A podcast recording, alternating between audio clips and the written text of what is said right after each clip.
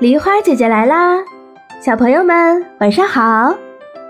大家有没有听过大禹治水的故事呢？为了治理好洪水泛滥的情况，大禹周游列国，希望能找到治理的办法。在游历这些神奇的国家中，他的所见所闻都让人震撼。下面就和梨花姐姐一起到这些神奇国度里游览一番吧。大禹漂洋过海的来到了海外北方，这里有个国家叫无忌国。他看到一个送葬队伍，特别惊讶，因为送葬的每个人脸上都挂着笑容，看起来十分快乐。原来这里的人非常长寿。活到一百多岁，死后一百二十年还会复活。他们不会繁衍后代，就这样一代又一代的复活下去。他们住在洞穴里，以海里一种特殊的鱼为食物。人口不仅没有减少，国家还一直保持兴旺发达。离开无忌国后，大禹来到海外西方，在穷山之旁。名叫轩辕之丘的长寿国里，这里的百姓拖着长长的蛇尾巴在路上滑行，看起来恐怖极了。可是他们每个人都非常的热情好客，而且又善良又勇敢。这里的人据说最少活的都能活到八百岁，而活到两千岁的人那就更常见了。离轩辕国不远处有一个白民国，百姓的肤色、毛发都是白色，他们同样也非常长寿。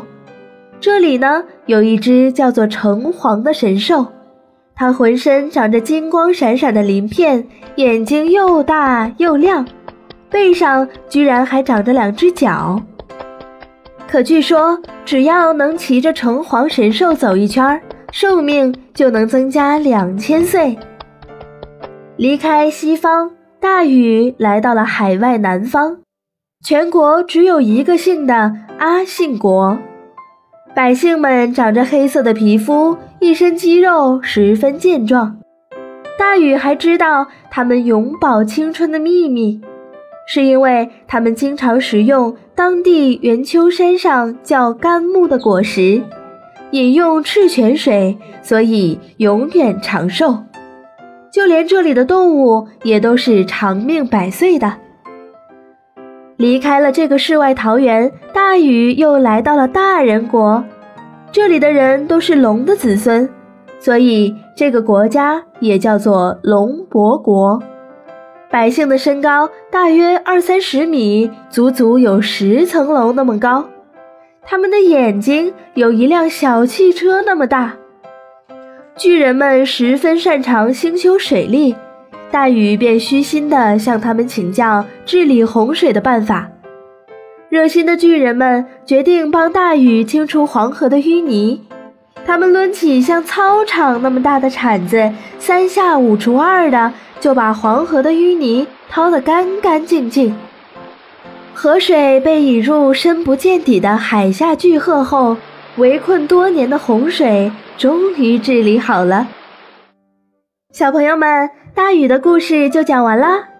大禹周游列国，找到治理洪水的方法，让子孙后代都能安居乐业。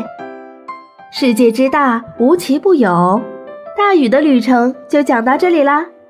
那你们知道为什么这些国家的人？都那么长寿吗？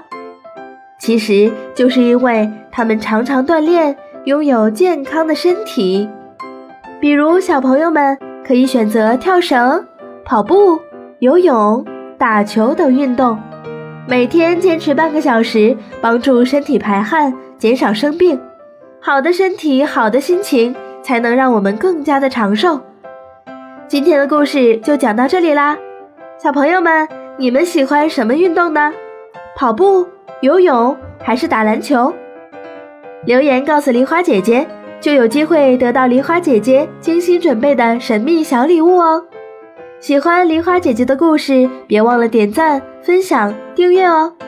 明晚八点不见不散。